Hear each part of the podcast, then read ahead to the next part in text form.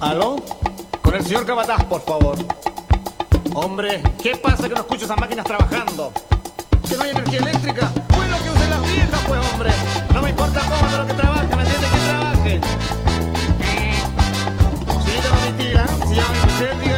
que me Buenos días gente del Nuevo Mundo, bienvenidos a un nuevo Manifiéstate este sábado 9 de octubre, 10 con 4 AM.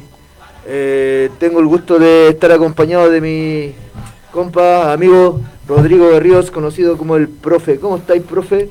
Bien, Oveja, buenos días a ti, a Cristian, nuestro director, a todos quienes nos oyen, eh, a todos y a todas quienes nos oyen a esta ma- en esta mañana de 9 de octubre del 2021 a través del 102.3 FM de Radio Nuevo Mundo Curicó, en un día bien particular, bueno, aniversario de la ciudad, 278 años, y donde en este día también vamos a hablar un poquito de varias cosas relacionadas con, con la actualidad, varias cosas relacionadas con la justicia, varias cuestiones también que tienen que ver con la historia. Eh, hoy por motivos laborales no tenemos la compañía de Patricio Barra, que seguramente nos debe estar escuchando. Un saludo si es así. Eh, pero en reemplazo de él eh, vamos a tener la, la opinión siempre de peso de Cristian. ¿Cómo estás, Cristian? Hola muchachos, saludo a todos los que nos escuchan, eh, saludo especialmente también a, a don Patricio Parra, irreemplazable a esta altura. Le vamos a echar de menos a esas opiniones tan apasionadas que entrega cada sábado el compañero Pato. Eh, chiquillos, tenemos en la pauta de hoy, eh, obviamente, Pandora Papers, la convención constitucional, el paro, el fucking paro de los camioneros. Y vamos a, hablar también de la actualidad, que obviamente tiene que ver siempre con, con la raíz de este, pro- de este programa de radio. Así es. Eh, antes de empezar, bueno, hacer un recordatorio también para darle la opinión a Cristian que nos pueda comentar un poco.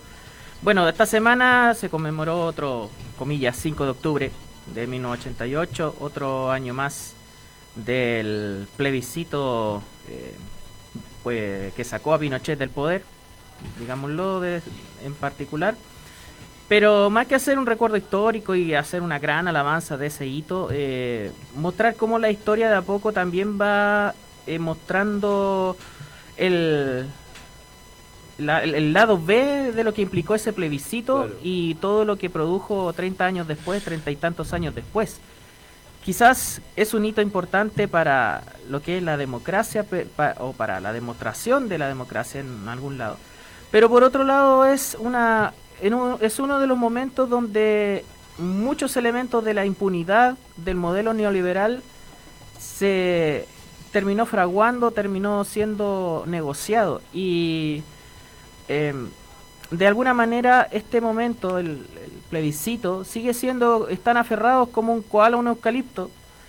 Eh, los concertacionistas eh, respecto a la trascendencia de ese momento, pero esa trascendencia también ninguneando a la acción popular, ninguneando lo que fue la resistencia en las poblaciones, el rol, por ejemplo, de- del Frente Patriótico Manuel Rodríguez, el de movimientos juveniles, del Partido Comunista, de sectores que desde las poblaciones le dieron cara y resistencia al tirano.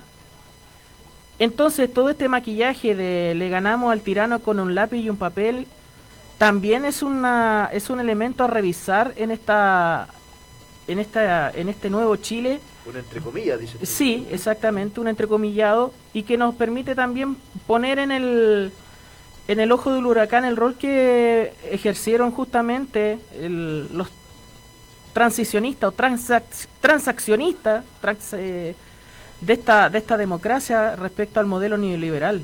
Cristian, eh, respecto al, al plebiscito del no del 1988, lo que se configuró y también está este momento en donde también hacemos revisión de eso para encontrar también responsables de por qué esa democracia en la medida de lo posible nos mantiene en el, en el momento actual. Bueno, yo haría, eh, yo eh, situaría en dos en dos partes, digamos, la, la lo que nosotros llamamos como el- la derrota de la dictadura, ¿cierto? Que es la primera que culmina con el plebiscito del no, que es un proceso que comienza mucho antes. Yo, yo incluso me atrevería a decir que comienza el 12 de septiembre de 1973. Porque inmediatamente después del, del golpe militar, exactamente cuatro días después, ya había organización en el país, organización antidictadura. Eh, ese, eh, este- ese proceso como la resistencia, digámoslo así. ya estaba organizada la resistencia. Ya. Y es por eso que después, digamos, posteriormente en los años que continuaron, cayeron, por ejemplo, eh, dos direcciones completas del Partido Comunista. Eh, una dirección completa del Partido Socialista. Que eran básicamente quienes eh, organizaron la resistencia en Chile. Desde, desde ese mismo día, desde el 12 de septiembre. Pero esto todo comienza a desarrollarse con mayor con mayor aserti- eh, asertivamente, digamos, fue, fue mucho mejor planteado desde 1980 en adelante con la política de rebelión popular de las masas del Partido Comunista, que se hace con los trabajadores en 1982, 83. 83, la, la primera jornada de protesta. Y esas jornadas de protesta no solo involucran al- el- la política esta, digamos, implementada por el Partido Comunista en clandestinidad, eh, involucra también al, mu- al mundo trabajador, porque los trabajadores en el Congreso de 1983 del- de la Central, de la CUT, deciden eh, apoyar la política de reunión popular de las masas del Partido Comunista y hacer la propia.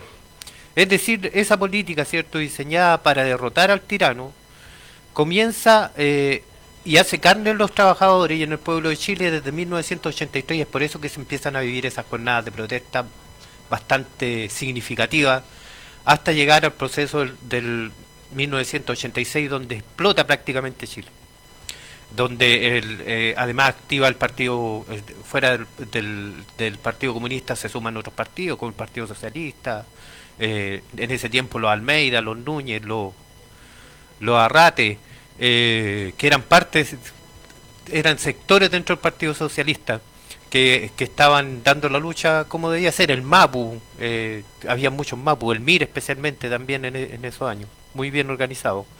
Eh, y como digo, el año 1986, con las grandes protestas y, y, eh, y las actividades, además de sabotaje del Frente Patriótico Manuel Rodríguez, hay que recordar que hubo un paro técnico que paró todo Chile en 1986, y entre esos, de- entre esos, esos eventos, digamos, importantes está, por ejemplo, la el, el, el atentado que se hizo aquí en Paso donde se cortó la carretera de, tránsito hacia, hacia el sur durante prácticamente 10 días. Por lo tanto, todas las, la- las luchas que empezó a desarrollar el pueblo eh, se estaban viendo plasmadas en el año 1986, que fue pleno de lucha. ¿Qué es lo que pasa? Que a la vez, en 1983, eh, recuerden ustedes, o para que la gente lo sepa, que llega como ministro del Interior Sergio de la dictadura Sergio Nofrejar, con un solo mandato. Buscar una salida política a la dictadura. Y desde ese momento se empieza a fraguar el plebiscito del no. Empiezan a tener conversaciones en la democracia cristiana, con, en primer lugar con, con Onofre Jarpa, y empiezan a diseñar eh, una especie de salida que en ese momento no estaba tan claro que iba a ser el plebiscito, pero se ve, ellos, ellos sentían que el, el pueblo de Chile iba hacia otro lugar. No iba, a- eh, no había eh, como no estaba tan claro que, que el pueblo de Chile iba a aceptar, digamos, una salida democrática, sino que más bien estaba tomando el curso de una irrupción popular. Eh, algo muy parecido a lo que pasó el 18 de octubre, pero con un, con un término completamente diferente. O sea, la idea era, ¿cierto?, sacar definitivamente al dictador Nada de mesas de que negociación. fuera de eso. exactamente, sino que el pueblo se instalara en el pueblo. Y eh, buscando la alternativa, ¿cierto? Empezaron a, ne- a- a conversar con otros partidos, entre ellos, entre ellos el Partido Socialista, que empieza, digamos, a tomar ese rumbo también. Y logran configurar esta gran fuerza en la cual participó el Partido Comunista también, digámoslo para, para ser claro, que era la, Alianza Democrática, eh, y con posterioridad empiezan a negociar también, ¿cierto?, el, el apoyo de los Estados Unidos, teniendo solo eh, una sola objeción el, el, el canciller norteamericano, que era que el Partido Comunista no podía participar de esa alianza. Y en ese momento empieza a configurarse ya definitivamente lo que es la salida, la salida a través del voto que fue el plebiscito del no. Una cuestión muy valorable si al final el pueblo, el pueblo llegó a eso. Y el pueblo en definitiva no estaba tan, tan de acuerdo o consciente como para eh, llevar eh, la otra a otra dimensión, digamos, su lucha. Ujú, Claro. Claro. Por lo tanto, hasta el plebiscito del no, todo bien, porque además, eh, la salida después del plebiscito, ¿cierto?, con la presidencia de Patricio Erwin, tenía un programa de gobierno, eh, el cual eh, dejaba súper claro la superación del modelo, del modelo neoliberal. Habían cosas muy importantes que planteaba ese programa. Entre ellas, por ejemplo, el fin del binominal, el fin de los, de, o sea, el- la no implementación de los, de los, de los estos senadores que eran vitalicios, Designado vitalicio. eh, la nacion- nacionalización de los recursos naturales, por ejemplo, cierto, la recuperación de los derechos que había perdi- que habían perdido los trabajadores durante la dictadura, incluso el, el- iba más allá ese programa tenía unos procesos de, de decisión en los cuales la, la, la persona, los, los, los nacionales, digamos, iban a poder definir eh, vía plebiscito o lo que sea, participación popular en varias de las materias que, que eh, importaban en ese entonces.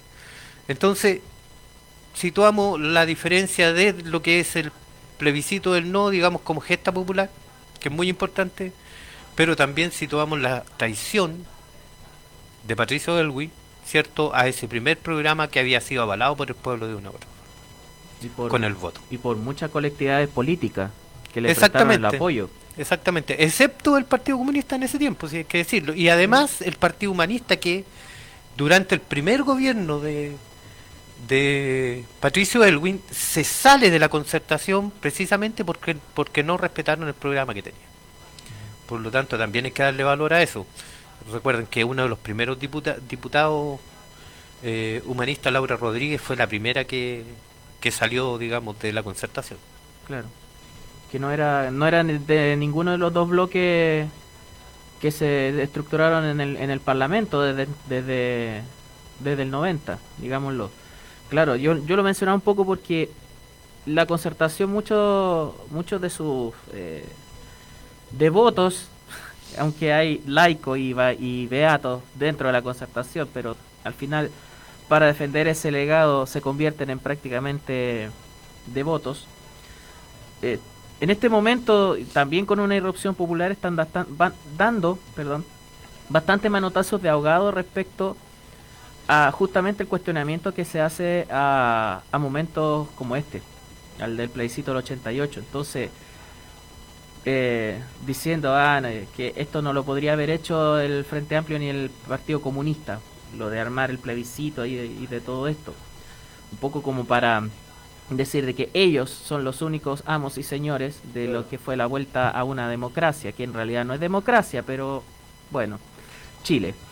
Y esos manotazos de ahogado también demuestran la desesperación que tienen justamente el bloque eh, concertacionista, su último estertor, su último eh, resabio, frente a un cuestionamiento que es absolutamente legítimo del pueblo y que se basa esencialmente en ese elemento que mencionó Cristian recién, que es la tradición de Patricio Algo en el programa. Y que es una cuestión que se plasmó mucho más evidente con los gobiernos siguientes, con Fred Ruiz Tagle privatizando todo, o sea, un camino privatizador que se profundizó de una manera brutal. ¿Para qué decir del estadista Ricardo Lago?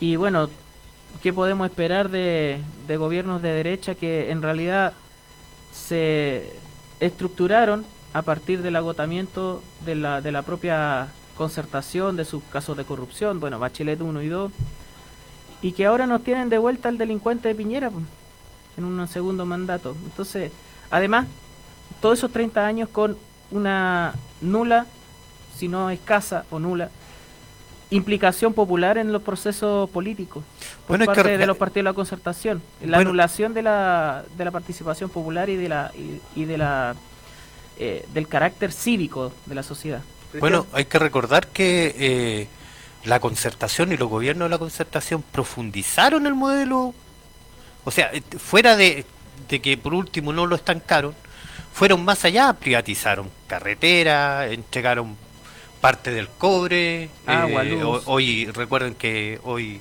eh, Codelco eh, explota el 40% de, del cobre y no el 60% como lo hacía antes Claro. antes del, del- de los gobiernos de la concertación. Entregaron las las empresas, lo que quedaba de las empresas nacionales, digámoslo, al, al- al mejor Ah. postor claro.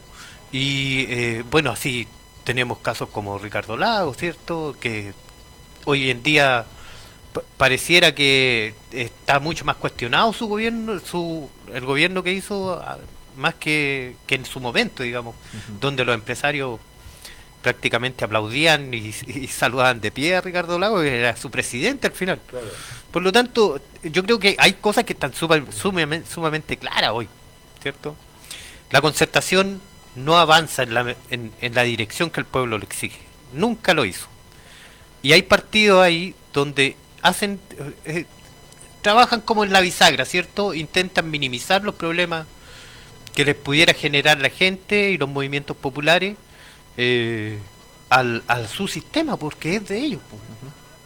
como el caso de la democracia cristiana. Claro. ¿cierto? Punto aparte el Partido Socialista, creo yo, entre paréntesis, porque lamentablemente las subcúpulas van en sentido contrario a lo que yo conozco, por ejemplo, de la base socialista. Y todos los mandos medios, eh, en, en- en este caso, digamos, funcionan en pos de las cúpulas. Entonces, son partidos que pareciera que tienen una amplitud democrática, pero no es así. Al final tienen mucho poder las cúpulas y los mandos medios y la base de los partidos no tienen poder de decisión. Para qué decir el PPD disculpa. PPD Partido Radical. Esos son engendros propios de de lo que fue el 88 que bueno ya vemos cómo cómo terminan funcionando. Por ejemplo con personajes tan nefastos como Felipe Arboe. Cristian, eh, eh, hicimos un- una especie de resumen de lo que fue a nivel nacional el plebiscito del 88, ¿cierto? Eh, a nivel eh, ciudad, digamos, a nivel comuna, eh, se vivió con una efervescencia gigante, me imagino, ¿no? Sí, el, el, el- es que el plebiscito fue una... El triunfo en el plebiscito, el triunfo no fue, digámoslo, una cuestión muy valiosa, digamos, para la gente, digamos, la que gente, no haya, claro. no haya, no haya eh, desembocado en una cuestión superior, ¿cierto? Pero sí fue un triunfo muy importante. La gente, antes del plebiscito, rompió todas las barreras del miedo para poder salir a la calle. Eso es lo que, Claro. lo que hay que valorar. Por ejemplo, eh, sectores como el de la Manuel Rodríguez, Curicó, Sol de Septiembre, la gente se volcó a las calles a protestar durante el 86, cierto que fueron la- la- las protestas más grandes. Eso mismo pasaba acá en Curicó, en el sector Los Aromos, Aguas Negras, eh, en el sector de, de acá de José Olano Arismendi, Colón, también pasaba lo mismo. Entonces el pueblo en conjunto, el pueblo curicano, eh, vivió ese proceso muy profundamente. Yo, les cuento que yo tenía alrededor de eh, 14 años, 13, 14 años en esa época y vivíamos, ya, ya era militante la juventud comunista, entonces vivía el, el, el asunto desde el punto de vista organizacional, digamos, del, de lo que había que hacer y lo que se hacía.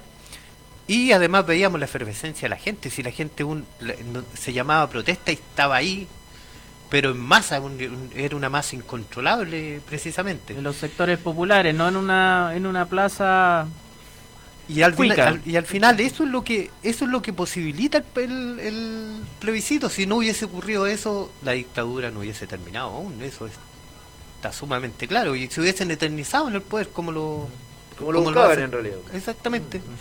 Eh, así que eh, el, proce- el proceso del plebiscito del no, de la lucha de aquellos años en Curicó era, era muy fuerte, muy fuerte. Eh, Mire, más, le voy a dar un dato que acabo de recordar. Incluso en el habían protestas masivas en los sectores campesinos, en los sectores del campo de Curicó, por ejemplo, en el sector Los Castaños. Acá en los niches la gente salía a protestar. Y era increíble, protestaban ahí en sus calles. Claro, claro.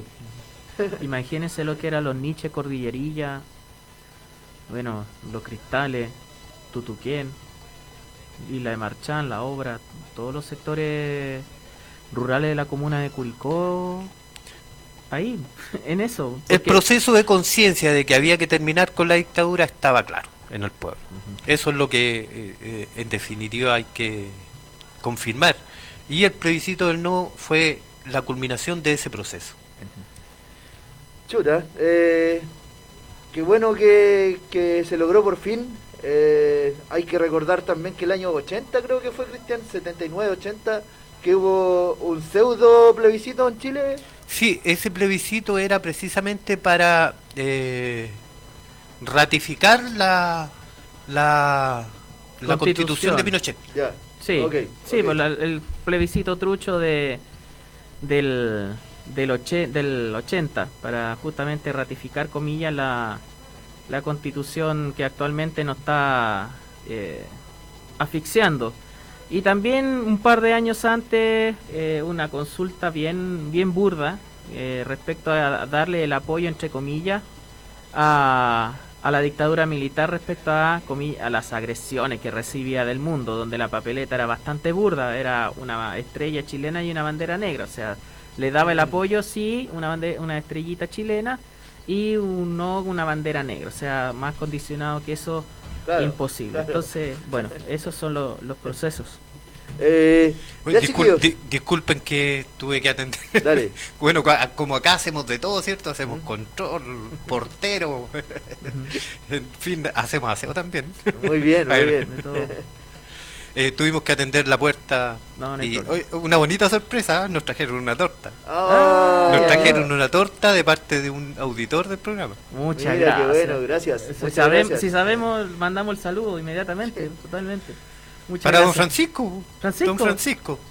El de la radio, que le fuimos a entregar una, Ese. una radio. Muchísimas gracias, don Francisco. Se, se pasó, se pasó. Muchas gracias, muchas gracias. Eh, esto está hecho con todo el cariño del mundo y qué rico que le guste. Eh, ya, para, para entrar un poco en la materia, eh, tenemos acusación consti- constitucional o destitución, profe. Hay que recordar que, Pandora Papers. sí, que Pandora Papers eh, no- nos remeció esta semana. Eh, no por algo que, que no lo imagináramos, ni por ni Oye, que no un- lo- una más. ni que estuviera dentro de nuestras proyecciones, digámoslo así, nefastas proyecciones, pero sí, eh, pucha, una más, como dice Rodrigo acá. El pobre es pobre porque no evade impuestos. Tal cual. El, literal. pobre es pobre porque tampoco es capaz de cagarse a su hermano, digamos. Claro, claro. Eh, bueno, este caso que reventó el domingo. ¿Por qué siempre pasan cosas después del, del programa y nos tenemos que aguantar una semana para disparar, viejo? ¿Por qué? Bueno, eh, el domingo eh, una red de, in- de investigación ya de, de periodistas, la ICIJ, que a nivel global es más de 600 periodistas eh, eh, relacionados con, con esta investigación a nivel global. En Chile, por ejemplo, eh, Francisca Skonik y mm, CIPER y, otro, y otra plataforma de investigación periodística, la BOT también se llama, eh, presentaron la información respecto a los Pandora Papers y obviamente cómo está involucrado el tiranosaurio Rex mal hecho y su amigo eh, el Choclo Delano. ¿ya? Pandora Papers, familia Piñera y Delano sellaron, sellaron millonaria compraventa minera dominga en Islas Vírgenes Británicas. Nada nuevo. Originalmente la familia Piñera Morel fue la mayor accionista del proyecto Dominga, junto a su amigo de confianza, o no de, no de tanta confianza, porque si vemos las cláusulas que vamos a- a detallar o a mencionar, tanta confianza no se tiene el choclo con Piñera. Junto a Carlos Delano, sumaban el, más del 56% de la propiedad hasta que en diciembre de 2010 este último compró la participación de todos los socios en aproximadamente 150 millones de dólares. Parte de la operación se llevó a cabo en las Islas Vírgenes Británicas, donde se firmó un contrato que establecía un pago en tres cuotas.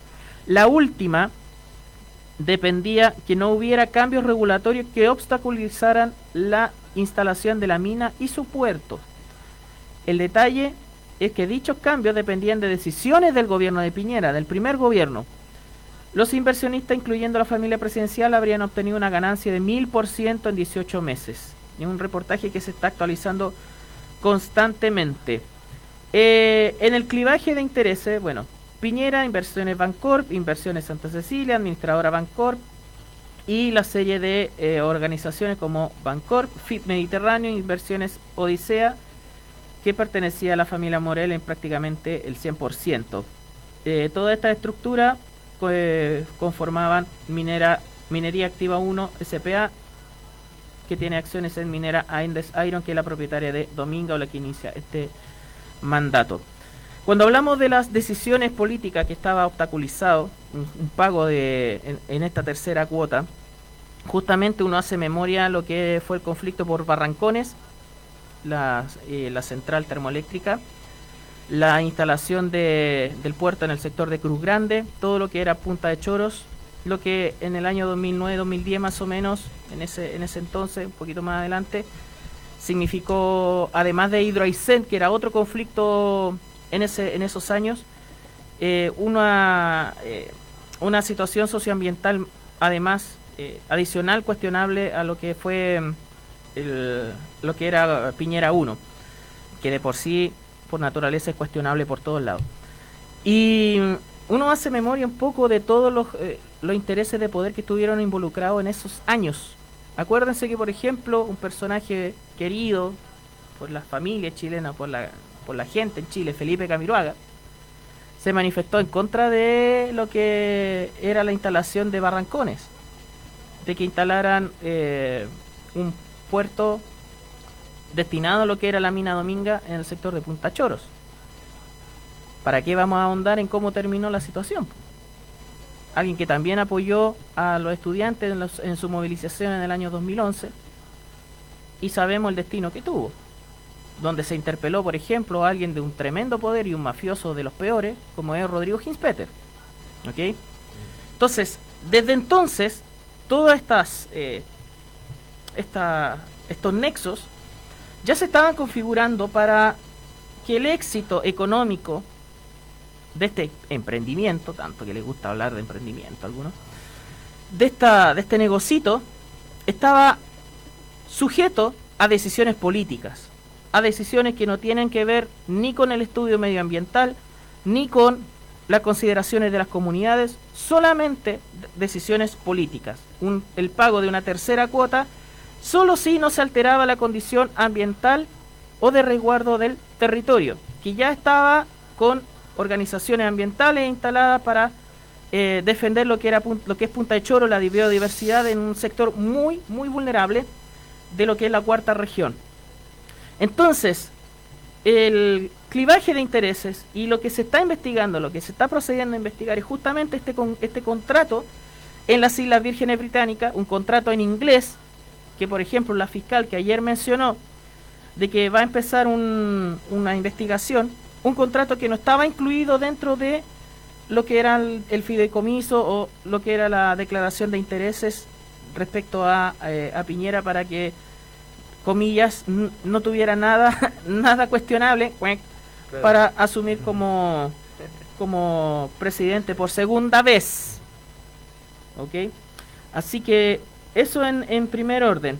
La primera noticia, bueno, data desde el año 2009 cuando el, eh, uno de los socios, Nicolás Noguera, reveló en 2009 que, el, que este empresario, Nicolás Noguera, invirtió en el proyecto a través de Mediterráneo Fondo de Inversión, FIP, gestionado por Bancorp, que es la empresa de la familia Piñera, donde él y su familia participaban a través de una estructura de cascada a ver si se, acuerdan de lo que es el caso Cascada, mm.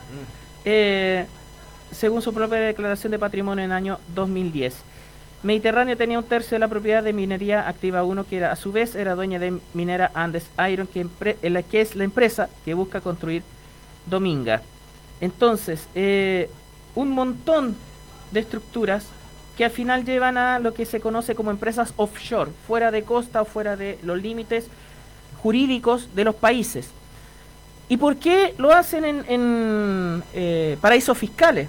Justamente para evadir impuestos. Claro, claro, sí, O sea, claro. aparte del el daño medioambiental del propio proyecto, aparte de todos los intereses que están correlacionados, acuérdense de que también durante el gobierno de Bachelet II, del segundo gobierno de Bachelet, un tremendo escándalo porque una de las hijas tenía un terreno en el sector de eh, Punta Chor o o en el sector aledaño a lo que era la mina Dominga. ¿Y quiénes estaban con la, con la espada de, de Damocles para poder tirarle encima a- al gobierno de Bachelet? La derecha, pues. ¿Ok? claro. Cristian. No, eh, en realidad era, eran dos eh, personas vinculadas a, eh, a, a lo más eh, importante para Piñera, que son sus asesores, digamos. Dos asesores directos de los que tenían más poder, los que tenían eh, eh, eh, terreno en ese sector. De la UDI. Exactamente. Claro, si el caso Cabal también fue una configuración hecha por la UDI para hacer todas estas correlaciones. Y ta- bueno, ahí estaba el, bueno, el papanata, hay que decirlo, del hijo de Bachelet, Sebastián Dávalo, y eh, Natalia Compañón, que en realidad por ahí va el, va el, el cómo se empezó a configurar tanto el caso Cabal en, en Machalí como también alguna arista relacionada con esta con esta situación. Pero entonces la derecha ya está, oye, hoy que la corrupción, que los intereses, que toda esta cuestión, cuando por debajo estaban toda esta estructura offshore para evadir impuestos. Primero, y segundo, que todas estas decisiones y las ganancias que iba a tener que iban a tener particulares, ¿ya? Porque aparte de evadir impuestos para el Estado de Chile por el negocio, vienen las ganancias particulares para los socios de la empresa. Délano y Piñera, ¿ok? Entonces, ganancias particulares a partir de decisiones políticas que estaban sujetas a lo que pasara medioambientalmente y jurídicamente, y en el Congreso también, respecto a, lo que se dijera en el primer gobierno del motor a combustión, Piñera, eh, también es una, de una gravedad tremenda, porque estás amarrando el, un proyecto absolutamente contaminante, absolutamente destructivo para la naturaleza, y las ganancias económicas a decisiones políticas de un Estado. Eh, el comunicado de la presidencia a raíz de todo esto decía, el presidente nunca ha participado ni ha tenido información alguna respecto del proceso de venta de Minera Dominga, operación que se produjo en el año 2010 cuando el mandatario ya no tenía ninguna participación. Eh, a mí me, me suena como... Bueno, pa- realmente es para la risa. Es que claro, por, por lo mismo... para la risa. por lo Risas mismo grabadas, lo- punto Claro, MP3, eh, play. ¿Cómo no va a tener idea de un negocio jugoso? Muy jugoso. Imagínense. Bueno, entre otras cosas, permítame un minuto para decir, decirle a la gente que en realidad Piñera está acostumbrado a delinquir. Es un delincuente, Sí, un lanza un financiero. Totalmente, Mire, pe- un- totalmente. una, una pequeña vista al prontuario de, de Piñera, que no es un prontuario oficial, pero lo tenemos. Ojo, parece que a los chilenos le preocupa más lo que dice un anuario que un prontuario. Es realmente increíble, ¿eh? Increíble. Realmente Es re- increíble. realmente Ha- Ajado de increíble. mal lo que lo huevearon con el tema del, del anuario y miren a, a Piñera. Bueno, eh, comienza todo con el Banco de Talca, ustedes saben, lo, tenemos Sí, claro, ¿cierto? sí. Luego después estuvo involucrado en el caso Cascada, caso Chispas, colusión. Las tarjetas de crédito. ¿Cómo, el- cómo la llegaron las de crédito? ¿se acuerdan de la colusión Lancargo? Sí. El caso Penta, caso Sukimich. Las triangulaciones que realizó en su en lo que fue su canal de televisión, pues Chilevisión. Televisión, claro. Mm. Claro. Tantauco, cómo y cómo compró, compró digo, las tierras en Chiloé. Los Ahí, aportes que ligados al grupo Said, ¿cierto? sí, un montón de cosas. Y, y realmente tanto Dominga y Tantauco están relacionados con esto. Eh, El caso de las boletas falsas de su hijo. También están. ¿cierto? ¿Recuerdan? Eh, Bueno, esto especialmente para la gente, para que entiendan Exacto. que tenemos un presidente delincuente, definitivamente. pero hay un montón de gente que dice, ay, no, ya, mira, cuando salió esta noticia yo dije, no se nos, nos indignamos, reaccionamos o lo naturalizamos ya. O sea, pucha, Piñera el ladrón, ¿te sorprende? ¿En qué, en qué posición eh, crees tú que lo toma el país, eh, profe? Eh, ¿Cómo Mira- crees que, que le, a, qué, a qué parte de la médula del país llega esto? Mira, con el nivel de pasividad que hay, yo creo que prácticamente es eh, resignación. O sea, esto tendría que haber ya hecho andar el helicóptero. Tuc, tuc, tuc, tuc, tuc. El helicóptero de Piñera arrancando como de la Rúa del 2001 pu, en Argentina. Sí.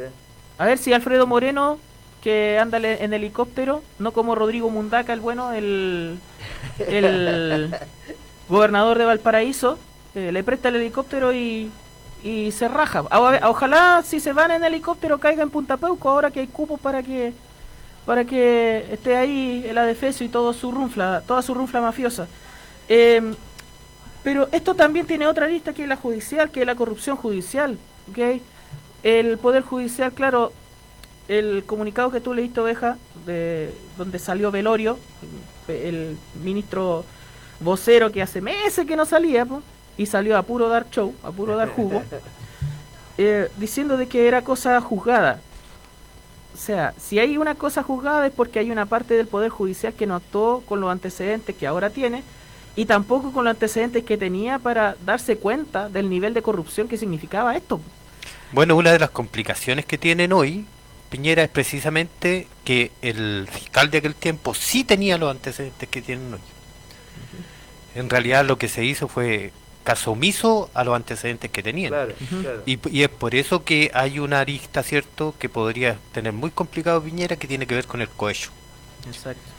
Y es muy probable que exista ahí que el, que el fiscal Villalobos, me parece que era, no, no recuerdo bien En ese entonces, nombre, quien, quien se hizo cargo de la investigación, cierto que llevó como ocho meses, alrededor de ocho meses la, la investigación y de, de la cual dejaron de libro y paja al, a Sebastián Piñera, en ese tiempo ya tenían los antecedentes que hoy se supone que lo tienen complicado.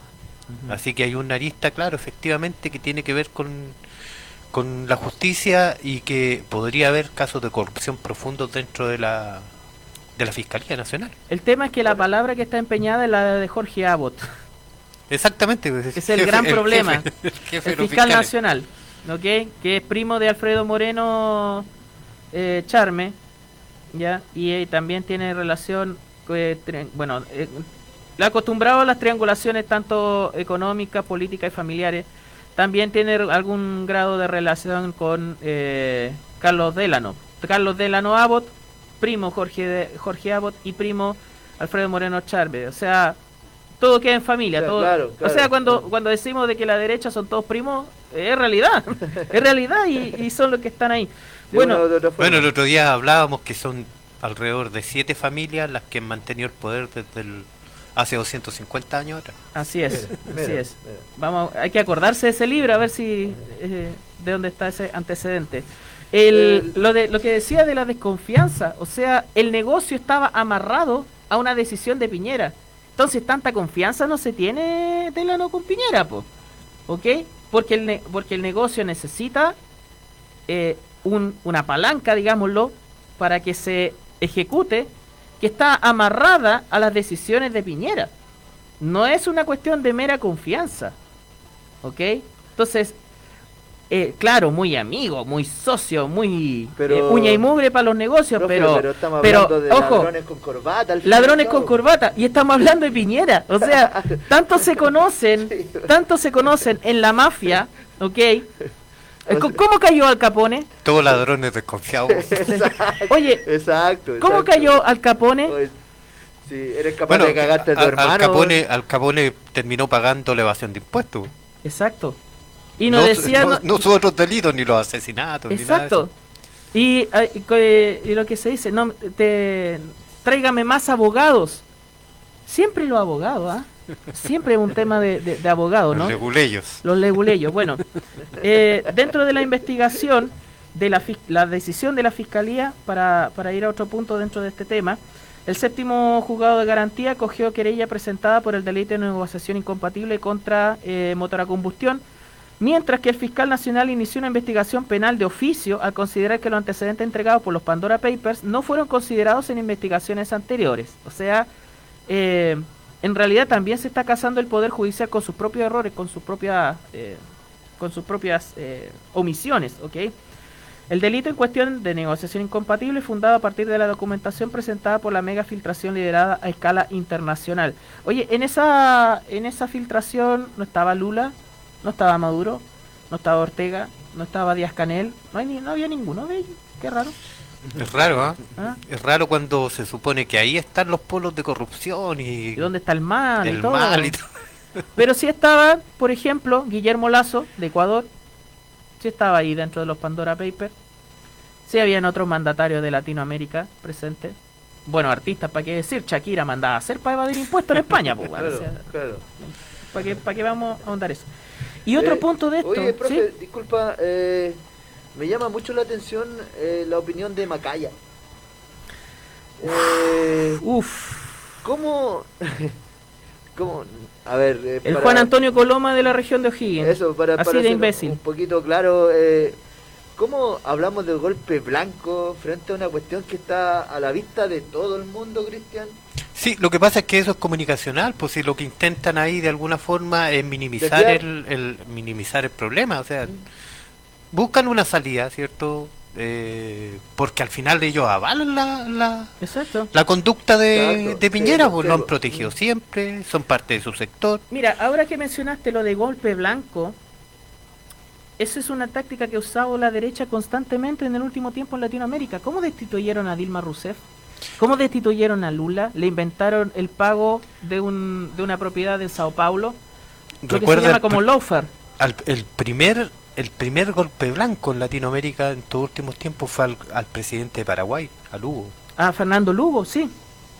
Y de ahí comenzó, digamos, esta nue- esta especie Oleada. de, claro, de oleada contra los presidentes que habían sido eh, elegidos democráticamente y que eran de alguna forma progresistas. Caso Hugo Chávez, porque después de Hugo vino Hugo Chávez, ¿cierto? Inmediatamente después como que como que probaron la táctica en, en, en Paraguay y la copiaron para realizarla con, con Chávez. No resultó porque reaccionó el pueblo venezolano al final. Y Pero si no, Chávez también se hubiese ido Rafael Correa también. Correa. Bueno, como infiltraron también al partido de Correa pues, con, con Lenín Moreno. En lo que quedó Ecuador, que había tomado un curso progresista y hoy eh, prácticamente está gobernado por la derecha nuevamente. Sí. Chiquillos, les voy a hacer una, una pregunta que, que la verdad es que en la, la escuché mucho en la radio esta semana. Eh, ¿Es recomendable para el país es eventualmente sacar a Piñera del cargo? Sí, A esta altura del... del- ayer, anteayer, ¿Sí? hace un año. Debió haberse ido. Ya, Debió haberse ido hace rato. debe haberse ido hace rato. En Sí, este, no sé, en este es- es momento es recomendable para el país. Es intolerable para un país que se dice democrático, que se dice serio, eh, sostener a un presidente, tipo. delincuente. No puede ser. Claro, no puede ser. No puede ser más. Mira, a, a veces me pasa de que los políticos de derecha sobre todo y varios eh, eh, del extremo centrismo, de la propia concertación también, parece que quisieran competir con los otros países de América en cuanto a estabilidad democrática, entre comillas. Teniendo a este delincuente, a este lanza financiero, corrupto, asesino, criminal, que despojó a Chiloé de una gran parte de su superficie, que despojó a, lo- a, a población huilliche de su tierra, que está cagado detrás de la bota militar y de la bota policial, gobernando, junto con toda su runfla eh, empresarial, junto con, por ejemplo, infames como la como los camioneros, infames como Sergio Pérez Jara, a los que lo recibe con casi eh, pidiéndole disculpas por no darle en el gusto todavía. Em, pareciera que es- esa cuestión de la estabilidad democrática, de que los gobiernos terminan, importa más que la propia democracia. Importa más que la propia justicia o que se o que tengamos realmente un país donde hay leyes que se aplican realmente para todos. ¿Por qué no han aplicado la ley antibarricada contra estos pasados a zanja que están bloqueando la región de la Araucanía, que están bloqueando la región del Biobío, que nuevamente van a dejar sin combustible a las regiones, por ejemplo, de los ríos, de los lagos y más al sur todavía? Eh, pareciera que le tienen miedo a, eh, a que pase lo que pasa en Perú. Sí, hay inestabilidad, cambian de gobierno, etcétera, etcétera. Pero ellos sí procesan a sus delincuentes de cuello y corbata. Ellos sí llevan a los presidentes a juicio. digan todo lo que quieran de Perú, pero ellos sí llevan a la justicia a, a los corruptos como Fujimori, como Toledo, como también en su momento Alan García. Bueno, Alan García se pegó un tiro antes de que lo llevaran eh, a la cárcel. Mantienen a, Fujimori en prisión. Está procesada su hija Keiko Fujimori. Está iniciando investigaciones tanto con Vizcarra como con Kuczynski. Pareciera que este país es tan cagón y tan miedoso que lo único que piensa es no parecerse a la inestabilidad de los demás en vez de creer en los verdaderos valores democráticos.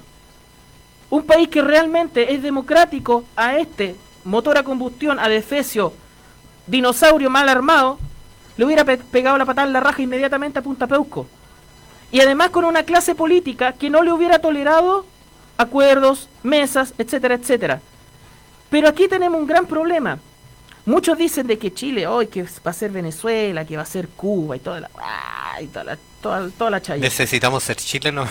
Primero, claro, primero primero necesitamos ser Chile y no una maldita factoría entregada a gringos chinos y europeos por igual, ¿ya? Pero hay una cosa que en Chile no existe y que con la formación que hay no se va a dar, no se va a dar lo que ha pasado en Venezuela, en Cuba o en, otra, en otros países. Tener una, un ejército de izquierda. En Chile no existe. No, no existe. No existe.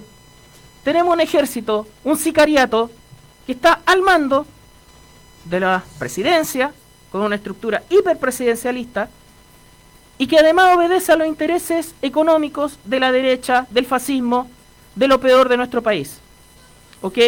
Entonces, el, es un asunto donde aquí, lamentablemente, a ver, lamentablemente, lo digo de esta manera, dependemos del coraje de una clase política cobarde, cagona, que por ejemplo salvó a Felipe Guevara en su momento. Hablemos de Carolina Goch, hablemos de la senadora Rincón de nuestra zona, hablemos de Jorge Pizarro, que también es, un voto de derecha más, Arbó en su momento. Cuando se dio la acusación constitucional contra Chadwick, oye, fue un gran triunfo, pero esa acusación constitucional contra el Chancho Chadwick, al día siguiente, al día siguiente estaba programada la acusación constitucional para Piñera en el año 2019 y sacrificaron, entre comillas, a Chadwick para que no se diera la para que no siguiera la acusación constitucional contra Piñera. ¿Se acuerdan de eso? En el año 2019. Ojo, menos de dos años. Menos de dos años atrás. ¿Ok? Entonces, lamentablemente dependemos de esa clase política. Acusación constitucional o destitución. Tiene que, tiene que ser destituido. Hay razones de sobra. Habían razones de sobra por la pandemia, habían razones de sobra por eh, lo que es la represión. Hay violación a los derechos humanos. Violación a los derechos humanos. Y algo que, que hablé en la semana pasada, no sé si se acuerdan, la derecha cae no por sus delitos contra la humanidad, cae por plata. O renuncian por plata. ¿Ok? ¿Tú crees que Hernán Larraín va a renunciar por lo de Colonia Dignidad o lo van a sacar por lo de Colonia Dignidad? No. ¿Tú crees que, por ejemplo, eh, otros otros ministros otros eh, políticos van a ser eh, van a ser cuestionados por sus relaciones de poder ya por cómo utilizan al Estado no tienen que pillarlo tienen que aparecer casos de corrupción para esta labor están los periodistas y hay buenos periodistas y hay buenos procesos de investigación ¿ok? Lamentablemente una, una parte de lo que es la opinión pública que se crea a diario que omite todas estas cosas en esos lugares no están los buenos periodistas, no está el buen periodismo, no está la buena investigación. Son redes de poder, de relaciones públicas, de encubrimiento de la infamia, de lavado de imagen, de blanqueo de imagen.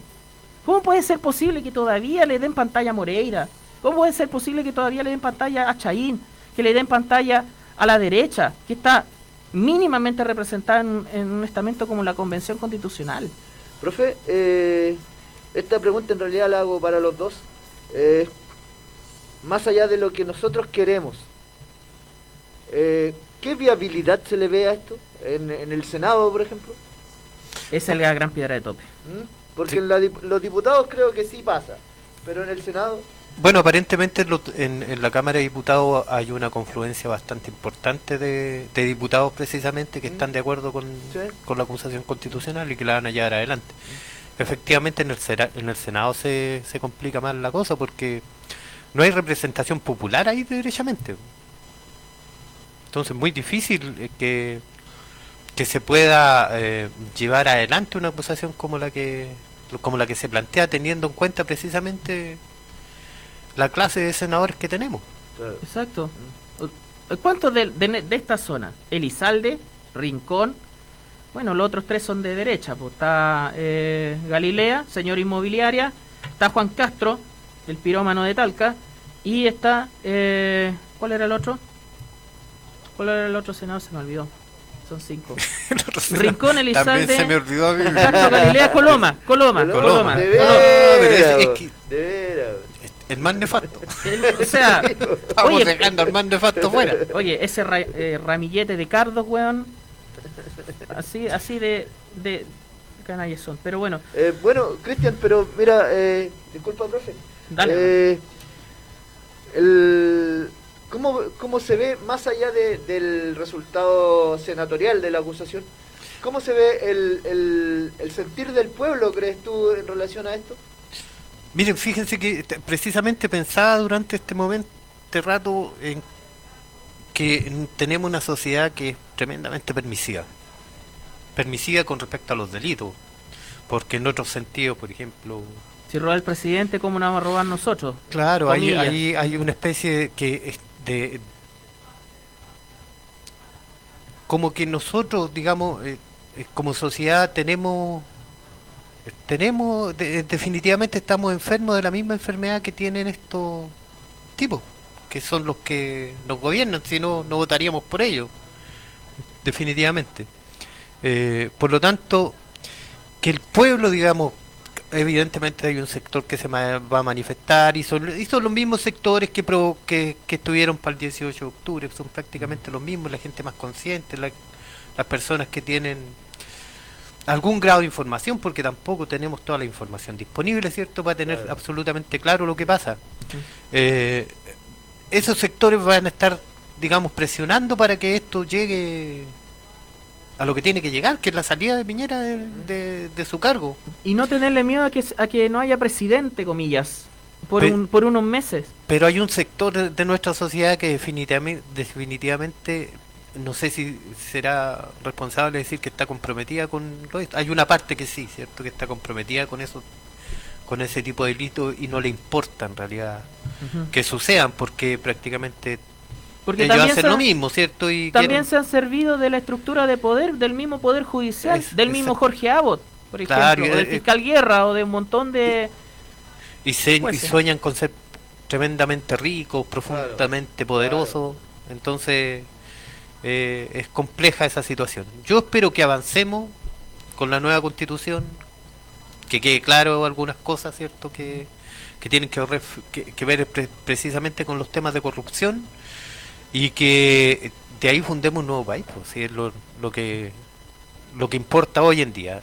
En la sociedad ya cambiará con el Con el nuevo... con el tiempo y con los nuevos tiempos, digamos. Eh, Rodrigo, tu opinión al respecto, ¿cómo ves el, la dualidad, digamos así, senatorial y pueblo de Chile? Mira, el, el tope del Senado y el pueblo realmente que se informe, si se, claro, que se sepa que se sepa por qué se va a protestar nuevamente. Porque hay mucha gente que está pendiente del cuarto retiro, que esto lo otro, que esto- bueno, insistimos, es absolutamente legítimo, pero hay problemas mucho más profundos también, por parte. O sea, estos millones que están eh, ganando a costa del medio ambiente y a costa de, de, la soberanía, o sea, tanto que se llenan la jeta con la soberanía, con la patria, un montón. Y mira lo que están haciendo. Están, primero están evadiendo, evadiendo impuestos por todos lados.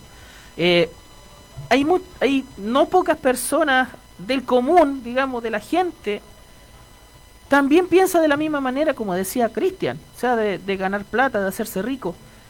Y antes de, de ver la injusticia de nuestro país, se pone a pensar primero en cómo evado impuestos. ¿Cómo le hago el quite a no pagar esto o no pagar esta contribución, no pagar esta cosa? ¿Ya? Eso no quiere decir de que todo lo que tenga que estar aplicado a lo que es los impuestos para los sectores medios y sectores populares sea justo, ¿ya? que también son una carga en algunos en algunos mandos. Pero eso es un cuestionamiento que tiene que ver con la estructura eh, tributaria del Estado, ¿ok? Pero también hay un grado de, mentalidad así, o sea, ¿cómo, ¿cómo le hago el quite a no pagar esto? A, no pagar impuestos, en vez de pensar en la injusticia tributaria o en la injusticia de país que, que existe, y donde justamente el tema tributario es un elemento de evasión por parte de los poderosos. Cabros, eh, les conviene mantenernos ignorantes. Eh, yo voy a recomendar una, una página, Piensa Prensa, así que para bien informarse, eh, a patear la tele y vamos a una pausa y volvemos.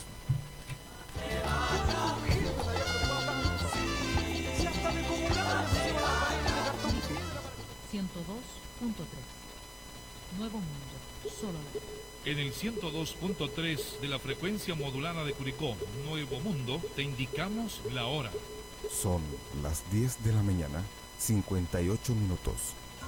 Esta es la red de emisoras de Nuevo Mundo a lo largo de todo Chile.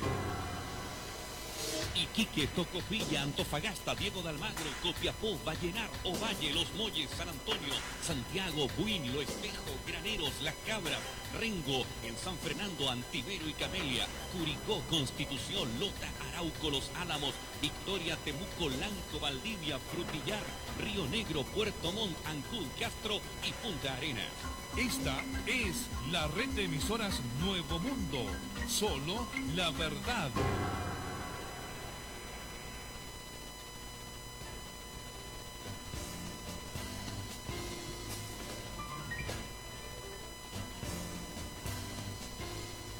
Hora crítica con Vladimir Pulgar y Patricio Lártiga.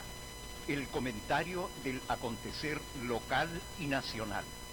De lunes a viernes, desde el mediodía. Hora crítica, un programa de Radio Nuevo Mundo. Le esperamos.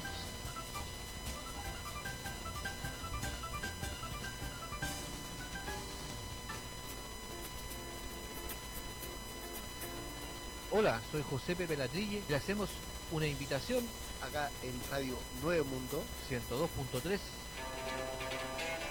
para todos los viernes de 21 a 23 horas para recordar, conversar, anécdotas, vivencias y enamoramientos con el programa El Rock que marcó tu generación. Los esperamos.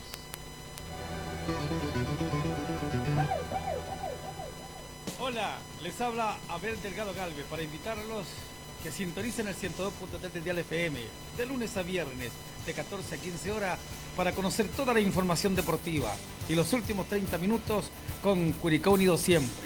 Los espero en Todo Deporte, Radio Nuevo Mundo.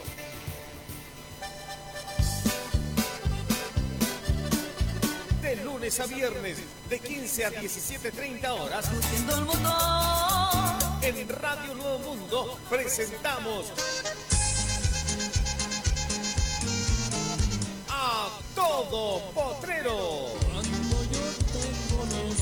De lunes a viernes, de 15 a 17.30 horas en Radio Nuevo Mundo. Presentamos a Todo Potrero.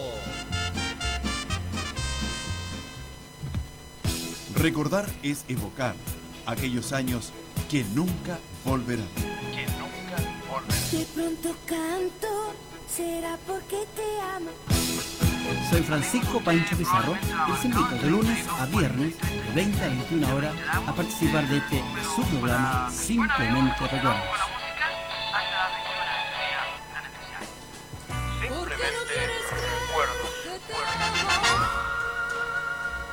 No se olvide, de lunes a viernes de 20 a 21 horas por Nuevo Mundo 102.3.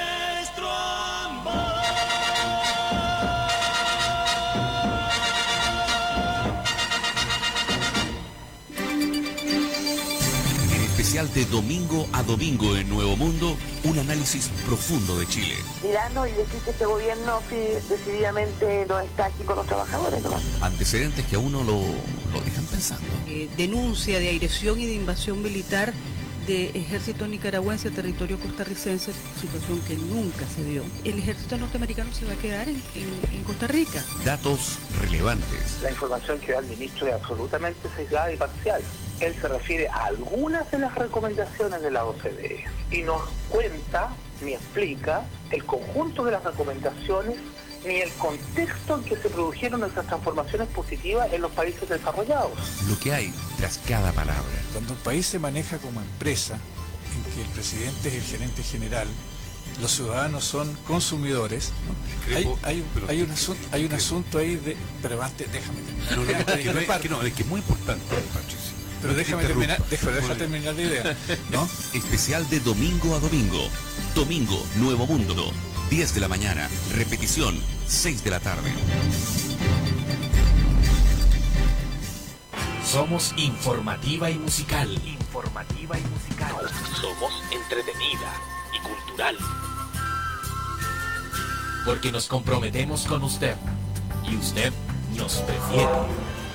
Nuevo mundo. Comprometido con la gente.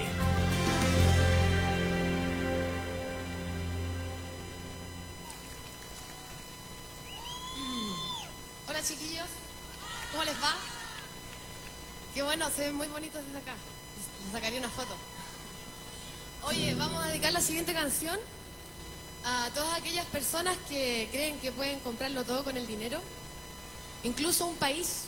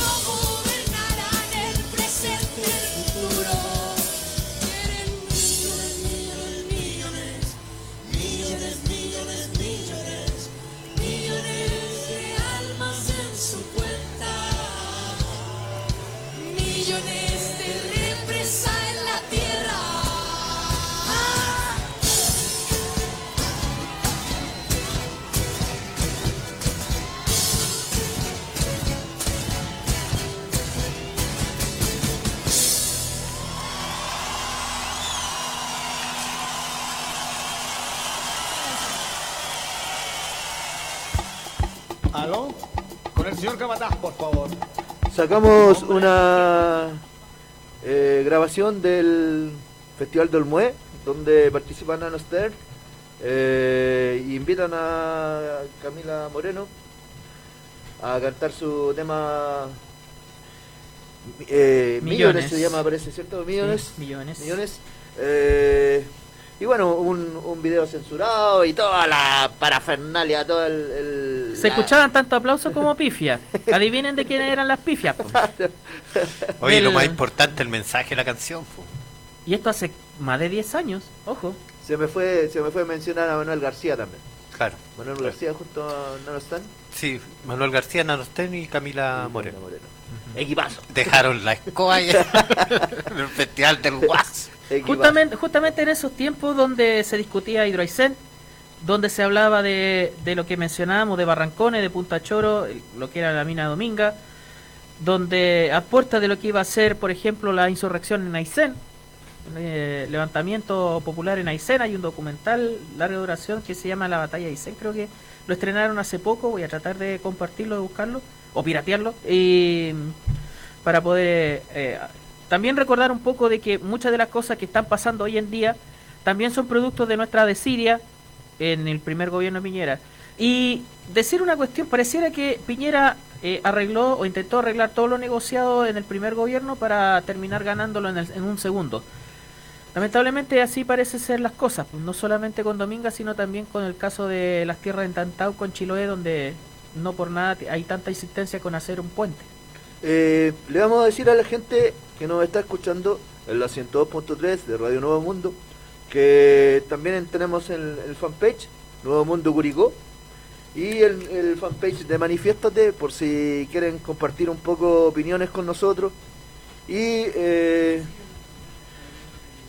hacerse parte en realidad de, lo que si- significa el Manifiéstate. Nosotros somos una, un programa que nació en la calle, eh, somos gente de calle, gente de población, que eh, pues, gracias al apoyo de, de Cristian y de, la gente de, Radio Nuevo Mundo, tuvimos la opción de, de ocu- ocupar este espacio eh, y eh, transmitir lo que, lo que significa el sentir de la calle. Nosotros, este programa viene desde desde los asientos de la plaza, por ejemplo, de los asientos de la Alameda. Del café, del mate de la plaza. Del café, de- del montón de cosas que se hicieron en relación a, a la movilización social. Más allá de, de una lucha en sí, de, de, de caminar eh, gritando consignas, hay un, un- una cuestión muy muy mental, muy muy de adentro que le terminó dando origen a este programa. Rodrigo. Así es. Vamos brevemente a lo que es la Convención Constitucional, finalizando la votación del reglamento de la Convención, un inicio de redacción que está pensado para la semana del 18 de octubre, bastante simbólico por un lado, eh, donde todos los, reglamentos y toda la estructura de esta casa que se, que se necesitaba formar para edificar lo que es eh, este nuevo país está tomando ya su forma y va a tener ya todos los eh, arreglos, esperamos, para las transformaciones, más que una constitución en la medida de lo posible, como mencionaba la semana pasada respecto a, a todas las eh, controversias o, con- o todas las eh, inquietudes que había respecto a, a si realmente eh, sectores de alguna manera definidos como izquierda realmente tienen un compromiso popular de eh, acercarse a lo, al pueblo o a la, a la ciudadanía para que forme parte del proceso, simplemente quieren bordarse una estrella de ser los creadores de la constitución. Eh, la aprobación también del plebiscito dirimente, algo muy importante, que es uno de los, de los ejes también de la, de la participación de los convencionales de distintos sectores populares y del Partido Comunista.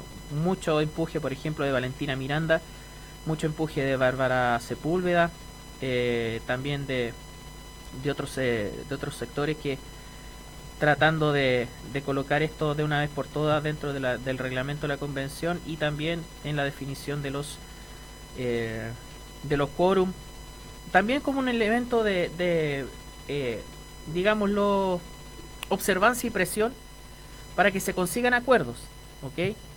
porque de alguna manera se demostró el miedo que tienen élites no solamente élites de derecha sino también élites centristas eh, respecto a lo que a lo que es a la implicancia del pueblo en la redacción de la Constitución. Eh, sea un elemento también para que dentro de la convención, si le tienen tanto miedo a los plebiscitos dirimentes, lleguen a acuerdo adentro y acuerdo que sea favorable a la, a la ciudadanía y, a Chile en el fondo, donde, por ejemplo, de aquellos elementos que no alcancen el quórum de dos, dos tercios, que alcancen el de los, de los tres quintos, vayan a plebiscito dirimente, o sea, ninguno de los dos puedan eh, definir las cosas y vayan a un elemento de plebiscito de, o mecanismo, perdón, de plebiscito dirimente. Esta indicación, disculpa, Radio Universidad de Chile, La Fuente, eh, esta indicación permitirá convocar a la ciudadanía para la realización de un plebiscito referido a de- determinadas normas constitucionales y decidir mediante votación la inclusión de un nuevo texto en la norma de dicha convocatoria, o sea, para una revisión. Y esto fue definido por 107 votos a favor, 42 en contra y 4 abstenciones. ¿Qué se entiende por eh, plebiscito dirimente? Artículo 47, definición. La Convención Constitucional podrá resolver la realización de un plebiscito dirimente respecto de, de determinadas normas constitucionales, convocando a la ciudadanía a decidir mediante el sufragio universal popular la inclusión o exclusión en el nuevo texto constitucional de las normas constitucionales objeto de la convocatoria, de acuerdo a las reglas establecidas en el presente reglamento. Los 107 votos a favor, superando lo que es los dos tercios, ya en número, pero hacer hincapié también en la votación en contra, los 42 y 4 abstenciones. El margen para el tercio está en los 52 votos, si no me equivoco, ¿cierto? Y esta votación convocó tanto votación de la derecha más pútrida, de la derecha rancia, como también bastantes sectores que están ahí con este clivaje, con este eh, eh, extremocentrismo y exconcertación. Votaron, al igual que la derecha, por ejemplo, Andrés Cruz, el fiscal antimapuche, que iba por un cupo del Partido Socialista, en contra de los plebiscitos dirimentes. Y cómo no, Felipe Arboe.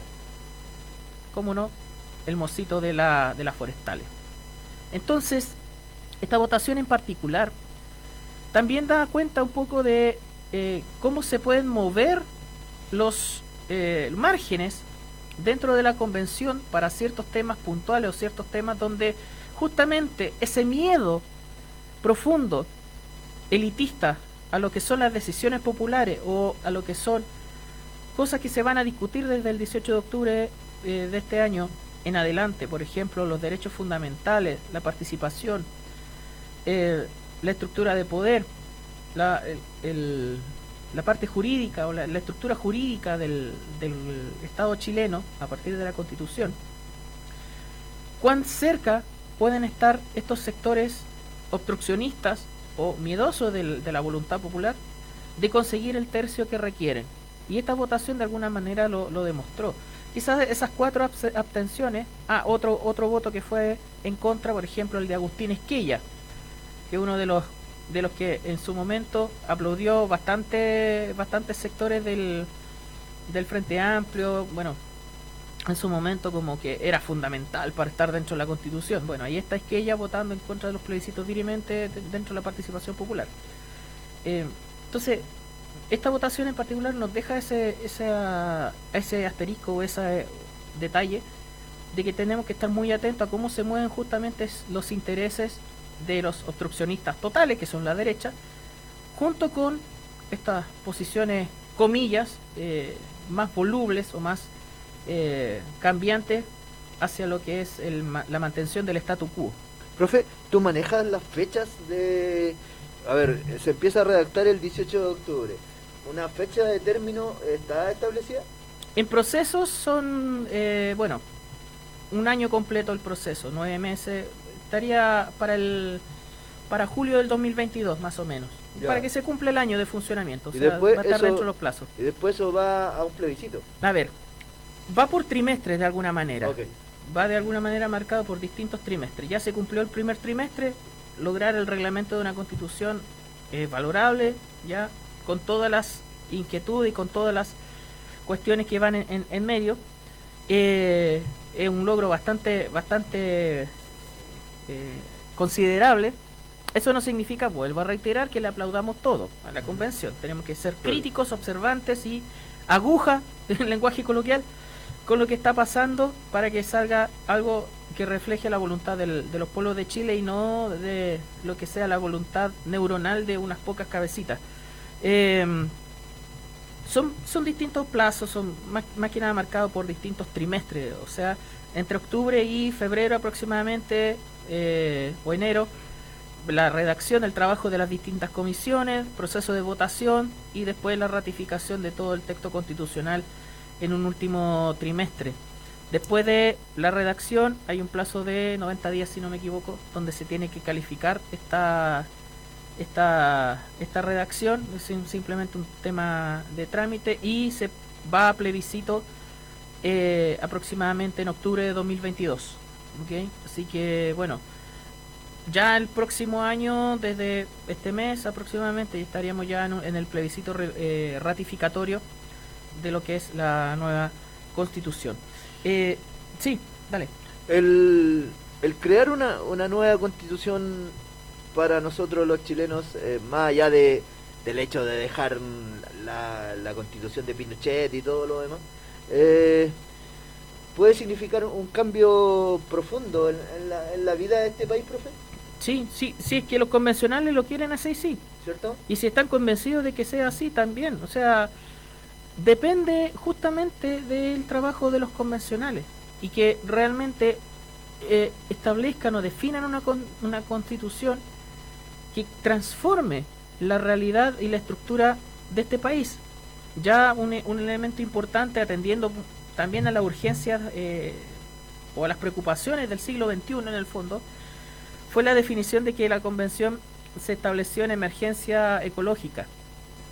Y eso es un parámetro o, una base para, por ejemplo, cómo se va a redefinir la eh, estructura del país en relación con, lo- con la naturaleza, con lo que se consideran recursos naturales, con lo que se reconsideran bienes nacionales comunes, con lo que es el, la relación de los pueblos originarios, la participación, porque tú no puedes crear una constitución ecológica en primer lugar sin la consideración de la conmovisión de los pueblos originarios, de todos los pueblos originarios, de Quechua, Aymara, Coya, eh, Diaguita, Mapuche, Rapanui, eh, Cahuéscar, Yamana, eh. No puedes, no puedes pensar una constitución ecológica sin eh, la participación, la decisión y el carácter dirimente de los pueblos originarios. Por, ej- por eso es que hace una semana hacíamos tanto tanto roce con esta con esta cuestión de que muchos votos del, del Frente Amplio o del centro le hayan impedido en su momento a los pueblos originarios definir como eh, eh, consultas vinculantes respecto a, a- a inco- a incorporar las consultas vinculantes de los pueblos originarios dentro de la Constitución. Entonces, tú no puedes redefinir un país si solamente vas vas a tener a los pueblos originarios como adorno de colores. No te sirve eso. No te sirve para realmente construir un nuevo país. Y en función de lo ecológico también, porque su cosmovisión justamente es, primero, rupturista con el neoliberalismo, el respeto por la naturaleza y el uso de, la- de los distintos recursos y las distintas fuerzas de la naturaleza, es rupturista con el modelo neoliberal de la actual constitución, y además porque también dentro de la plurinacionalidad tiene que estar el poder de decisión de los pueblos originarios. Si no es simplemente adorno, si no es simplemente decorado. ¿Ok? Y hablando de decorado, eh, el payaseo de Abelardo, Diego Chalperkin, Diego Chalper, ¿se acuerdan de Abelardo, el de Plaza Sésamo? El 14 mesino, el feto 14 mesino de Chalper, yendo a, comillas, fiscalizar a la convención. Primero no tiene atribuciones. Lo definió el famoso acuerdo y se definió también en la estructura de la, de la convención. O sea, ¿a qué cresta fue Chalper allá? A puro hacer el Tony, pues. A llevarse una buena, comillas, o una mala impresión, ya que le gusta imprimir video a Chalper. Eh, el, el payaseo o esta otra manera de ningunear el trabajo de la convención. Una cosa es el ninguneo y otra, y otra cosa es la crítica. Hagamos siempre esa salvedad. Una cosa es el ninguneo de que, o, las mentiras que se dicen que no están trabajando, o que esto, que lo otro.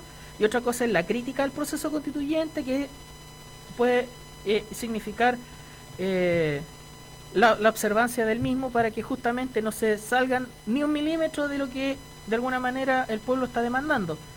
Pero este este weón, este este eh, este esta guagua rusa de Diego Chalper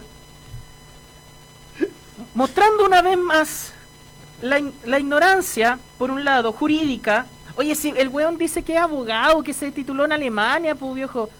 Y, y, te, y en dos minutos te destruyeron con un artículo de la, de la convención, de la definición de la convención, donde ningún organismo puede eh, involucrarse como fiscalizador del trabajo de la convención, ni siquiera Contraloría.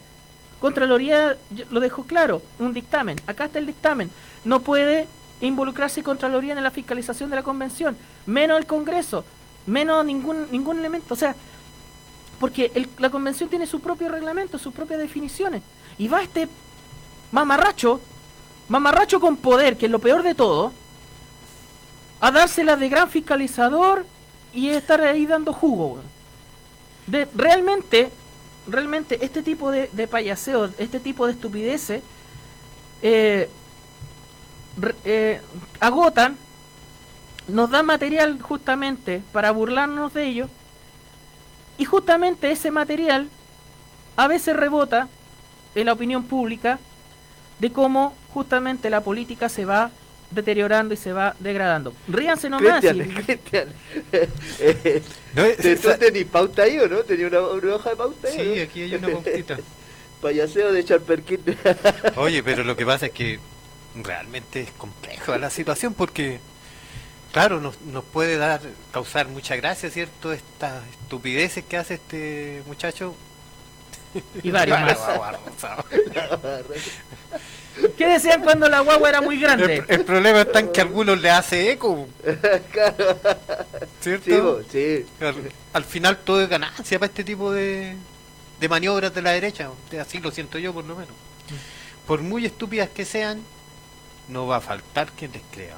Y con todo lo minoría que pueden ser, Cristian. Y lo que nos queda, claro, lo que nos queda a nosotros es precisamente valorizar lo que está haciendo la, la constituyente. Y entre esas cosas, una cuestión que me dejó muy contento eh, al final del día, digamos, porque hay que recordar que eh, ratificaron los tres tercios, los dos tercios, perdón, pero que por lo menos este tema de los plebiscitos dirimentes nos dan una luz de que se de que puede emerger una constitución verdaderamente democrática. Eh, al final del día, digamos, esa es la luz. ¿cierto? Sí, o sea, se pasaron varias úlceras, digamos, para, para La- pasar esto. O sea, La conclusión,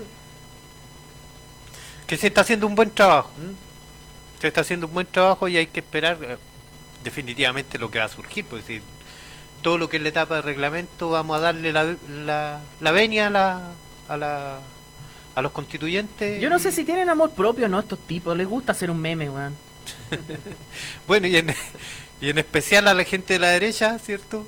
Que, que primero no estaban de acuerdo con el con la nueva constitución, decidieron participar. Vino a Curicó, vino a Curicó eh, este eh, este engendro a dar una charla junto con eh, con la Runfla Mafiosa acá al, al Teatro Provincial, yo me acuerdo. Estábamos en la plaza, estábamos haciendo una actividad de, de autogestión, si no fue me un día en la mañana. No, no, no, fue fue, la tarde, ¿no? ¿En la tarde, tarde? tipo 7, 8 de la tarde, no ¿Ya? sé si fue en enero, febrero, bueno, fue en el verano, donde justamente estaba eh, convocando al rechazo y estaba justamente este tipo, Chalperquín, eh, estaba otro Mario Endurraga, estaban var- varios personajes de la de la eh, del- la política del terror tan propia de, de Curicó, eh, haciéndose haciéndose justamente eh, parte de lo que de lo que era la, la campaña en ese sentido. Obviamente en un espacio cerrado, porque en un espacio abierto, ¿para qué, para qué vamos a recordar cómo se fueron de fleta algunos? Pues?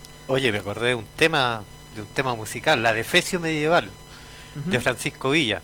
Un, un cantante comprometido completamente con las causas populares, deberían escucharlo. ¿ah? Los Lo que- vamos, lo vamos a buscar y poner. Don Panchito Villa ahí siempre dispuesto a colaborar y estar ahí en las movilizaciones. Me atrevería a decir el artista más comprometido que existe con las causas del pueblo. Eh, Aquí está el, el artículo, disculpa. dale. Bárbara Sepúlveda, artículo 136, inciso penúltimo, aprobado por el Congreso, dedicado a, a Abelardo Chalper.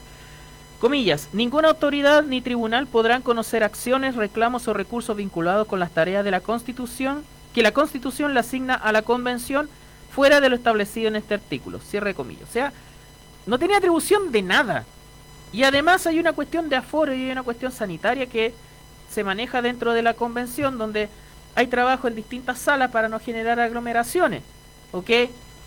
Seguramente el relato que armó Chalper era de que había bueno, algún ausente, que no estaban trabajando. La misma estupidez de siempre. O sea, Demostrando completamente el poco conocimiento que tiene de cómo funciona la, Oye, muy la convención. muy magíster en Alemania soy, pero puta quería huevonado. en, en resumen, el resumen es ese. Eh, profe, para ir avanzando un poquito, eh, pucha, hablando de ahueonado, hablando de, de Canallas. jugo, eh, canallas, digámoslo, eh, ¿qué te parece todo esto que está pasando con los camioneros, profe? Bueno, otro man, otro aletazo que tiene justamente la mafia en su conjunto. Cuando salió el caso Pana- eh, Pandora Papers, me acordé de Panama Papers también. Panama Papers, había un candidato también que estaba involucrado en los Panama Papers de la evasión fiscal o de paraísos fiscales. Uno de que, que se cree superior o raza aria. El Ario. El, El Ario. Ario. Ah, sí, el de la familia de, de, de Nazi, el de la familia que colaboró para asesinar campesinos en, en, en Lonquén. Ah, sí, ese ese es el que le rinden velita, ese que quiere armar una eh, un grupo de, de persecución, casi como el Plan Cóndor, contra radicales extremos de izquierda. Acércate a mí, che tu madre, te voy a decapitar. Eh, ese candidato también estuvo involucrado en, en temas de de evasión Paraíso, fiscal, pues, de paraíso fiscal. pues. Eh, y, con e- y con este tipo de gentuza también se apoyan la rufla camionera. ¿Ok? Un poquito, disculpa, profe, eh, venía pensando, eh, expliquémosle a la, a la gente un poquito corto ¿Mm? qué significa un paraíso fiscal. Paraíso fiscal, un territorio donde, por ejemplo, la tributación es muy baja a lo que Claro. son las eh, los dineros obtenidos de movimientos financieros. ¿Ok? Por ejemplo, en Chile ya de por sí lo- los impuestos a la renta son bastante bajos. Pero en un país of- paraíso fiscal los movimientos de esos impuestos o de, o de- o de esas platas obtenidas por renta, distintas funciones, tienen muy baja tributación si se alojan en ese territorio.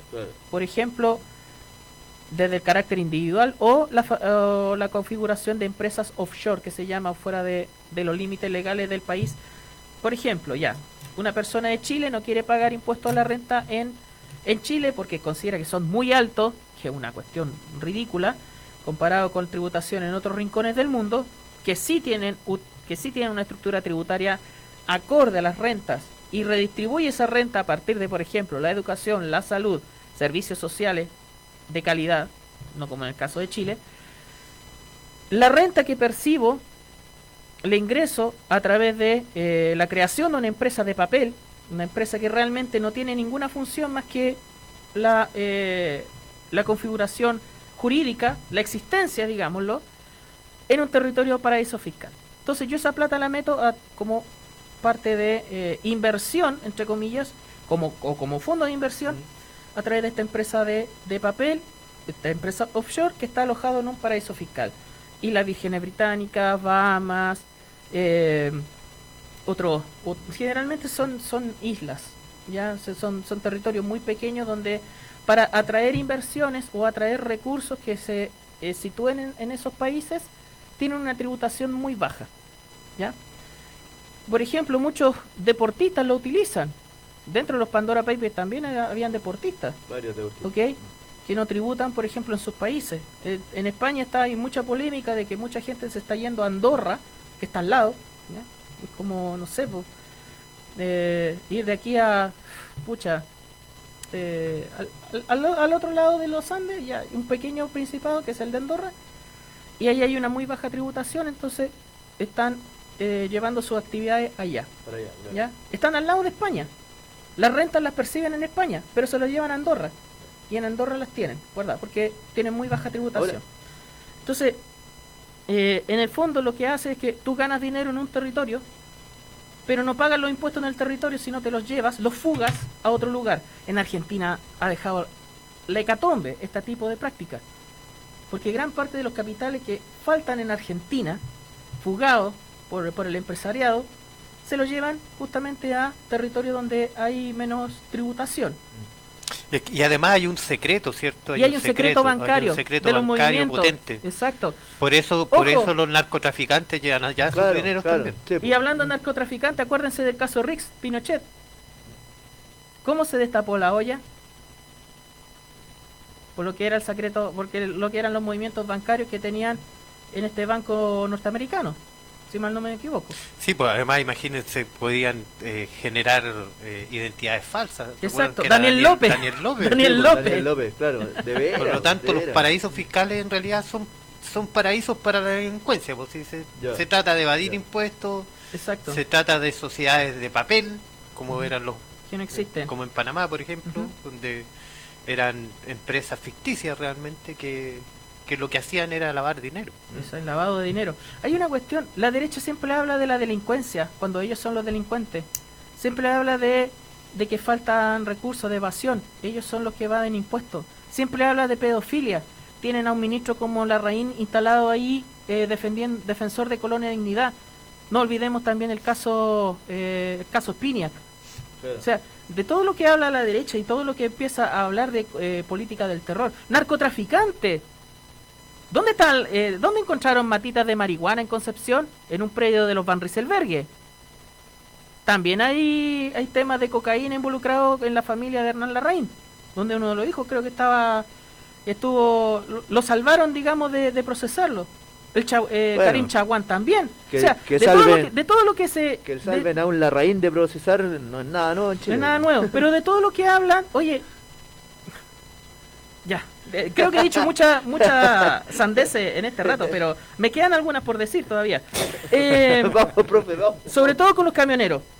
Eh, ya tienen cortado en distintos puntos, in- incluso camino alternativo, eh, nuevamente presionando el infame, lamentablemente, vecino de Curicó o de este territorio, o quizás tiene a Curicó como paraíso fiscal, solamente como domicilio, no lo sé. Sergio Perejara, nuevamente incitando a que eh, militaricen la Araucanía, militaricen la zona que ellos llaman macrozona sur. ¿Por qué razones? Seguramente con esta eh, intención de seguir utilizando el conflicto entre el Estado chileno y el pueblo mapuche para mantener sus privilegios, para mantener sus, eh, sus prebendas y su poder en el fondo. ¿ok? Esto más que, más que económico, que también lo tiene, porque para qué hablamos de los bonos de renovación de camiones, ¿ya? Eh, está una cuestión de poder. Igual que en octubre del 72. De la misma forma. Están repitiendo el mismo manual de hace 50 años. 50 años. Y son los mismos personajes, las mismas organizaciones, la misma estructura y también ahora agregado con lo que es el respaldo de los pacos. Eh, la ley antibarricada solamente vale para quien eh, enarbola una bandera negra, como la que tenemos acá, o alguien que está del lado del pueblo. Para aplicarle la ley antibarricada a estos canallas, a estos mafiosos, porque son mafiosos, son mafiosos los dueños de camiones, es mafioso Villagrán, es mafioso Sergio Pérez Jara, es mafiosa toda la, toda la runfla que está alrededor, acá en Curicó también, la multigremial norte, que les protegen en las carreteras. Hay que recordar que le impusieron la ley, la ley de, Seguridad inter- del de Estado. seguridad interior del Estado a, de- a, a- a Marinaki, ¿recuerdan ustedes? Por un paro Por en- el paro de los micreros. de los Los micreros micreros. en Santiago Mm, que sí. estuvo, que no fue nada grave en realidad. En cambio estos tipos los dejan pasar una tras otra, una tras otra. Y lo reciben con alfombra roja en la moneda. se, se creen amos, dueños y señores de lo que de lo que se decide. Bueno, tiene, un su- tiene su explicación, tiene su Bueno, explicación, ¿cierto? bueno, sí, la explicación, la explicación está. Pero cero reacción por parte del gobierno, dejar hacer. Tú mencionaste el tema del, del Maquegua. Por algo Curicó es el centro del poder de esta mafia. ¿Ya? Cuando se cortó Maquegua, o sea, aparte de todo lo que es, lo que significa que corten en Coyipulli, que corten en, en Los Ángeles, en la ruta eh, Nacimiento Angol, que es como la única ruta alternativa que hay para evadir los cortes de la ruta 5. Eh, en este caso, Maquegua también es un centro de poder y estos tipos lo expresan de esta manera. Son una mafia, operan como una mafia. Y de, un- de una vez por todas hay que pararle la mano, hay que interpelarlo, porque estos canallas, que tanto se llenan el hocico y la guata con lo de patriota, ahí están dejando sin abastecimiento a las regiones que van a suceder en el sur. En el paro anterior estaba de intendente Harry Jurgensen, el actual convencional que aletea día por medio y palabra por medio le escribe en mayúscula, como si estuviera gritando. Eh, ese intendente les dejó hacer y deshacer a los camioneros cuando estuvieron de paro en eh, justamente octubre del año pasado. ¿Ok? Y la región estaba desabastecida. Estaba sa- desabastecida de combustible, de fruta, de verdura, etcétera, etcétera. Aquí les van a seguir dando, dejándole pasar, haciendo vista gorda a todos estos canallas. Hay que ver también las empresas que están involucradas en ese paro de camiones, ¿ah? La empresa Greco, Sotracer, la empresa nueva que tiene, Transporte Cerro Condel. Y si le pone Cerro Condel, así como tan orgullosamente curicano, señor Perejara. Lindo nombre que no está dejando mal. Transporte Santa María, por ejemplo.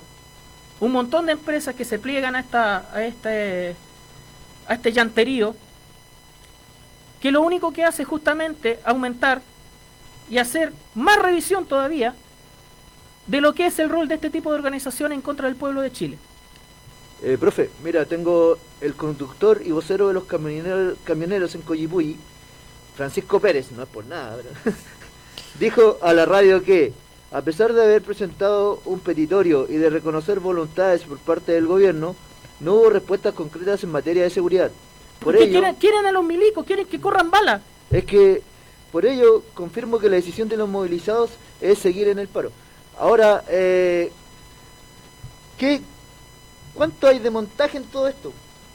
O sea, eh, es sabido que, que los supuestos quema de camiones y todo el resto, eh, nunca, ha- Nunca ha, ha conmovido al país. nunca ha habido resultado de nada. Sí, a ver, hu- hubo una quema de camiones que todavía no se eh, aclara, esos 21, 24, no sé cuántos camiones en filita que quemaron en San José de la Mariquina el 2017 y donde se hizo campaña en ese momento, eh, cerca de la presidencial de 2017, se hizo campaña el... eh, puta, ¿cuántos apodos le ha puesto a Piñera? El, el, robot mal, el robot mal hecho de Piñera en Mariquina, de la empresa Sotracer, empresa que pertenece a Carlos Heller. 21 camiones en filita. ¿Quién hace esa cuestión? ¿Ya? De quemar Claro. todo eso Eh, en un lugar de una pura vez, ¿con qué combustible? Como en la fila que les vamos a repartir el desayuno. Exacto. O- ¿Cachai? Entonces, el, el nivel de operación de este tipo de montaje o de este tipo de cuestiones, lamentablemente sigue haciendo mucho daño al país, ¿ya? Pero, la, pero hace daño, ¿sabe lo peor de todo? Es que esto es como, es difícil hacer un paralelo, pero esto es como el, como el bullying escolar, ¿cachai? Lo naturalizamos o le ponemos freno. ¿Ok?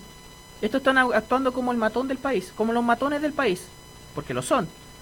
Es como, como el, el Kiko, ¿no? El, el- el cabro chico malo para la pelota y que lleva la pelota, se Y enoja. privilegiado. se- se Y además privilegiado, porque ¿para qué hablamos de todos los privilegios que tienen los camioneros y que siguen llorando? Claro.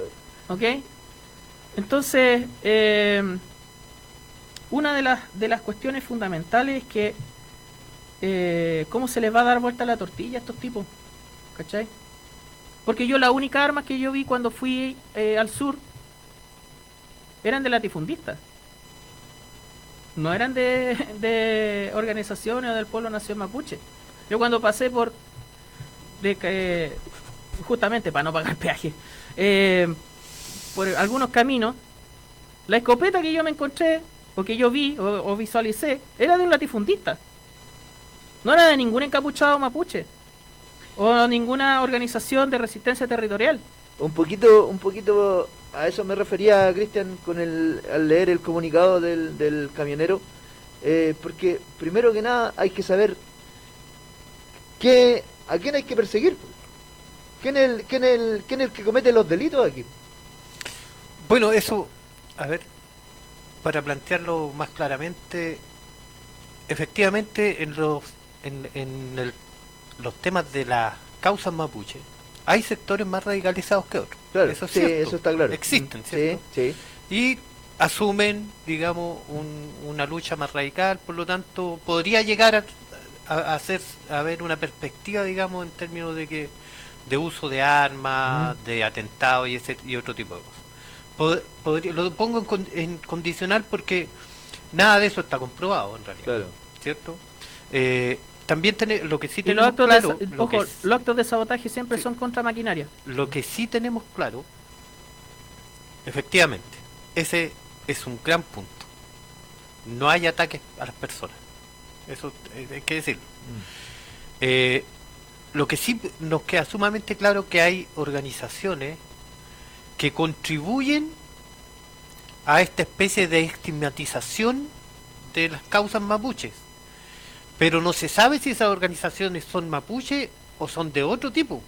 Claro, o son Porque- palo blanco. Exactamente, porque podrían estar organizadas, ¿cierto? Los elementos de derecha, como lo hicieron en otros tiempos. Sí. Recuerden ustedes que los camioneros fueron los que encabezaron las luchas contra el gobierno popular de Salvador Allende, financiados por la CIA. Ese paro de más de un mes fue financiado por la CIA. No perdieron plata los camioneros, estaban completamente financiados y pagados. De ese tipo de personas son las que estamos hablando. Porque aquellos dueños de camiones de esa época los siguen siendo hoy. Y porque aquellos recibieron el beneficio y el botín de la desmantelación de ferrocarriles del Estado. A ese punto también que ya llega.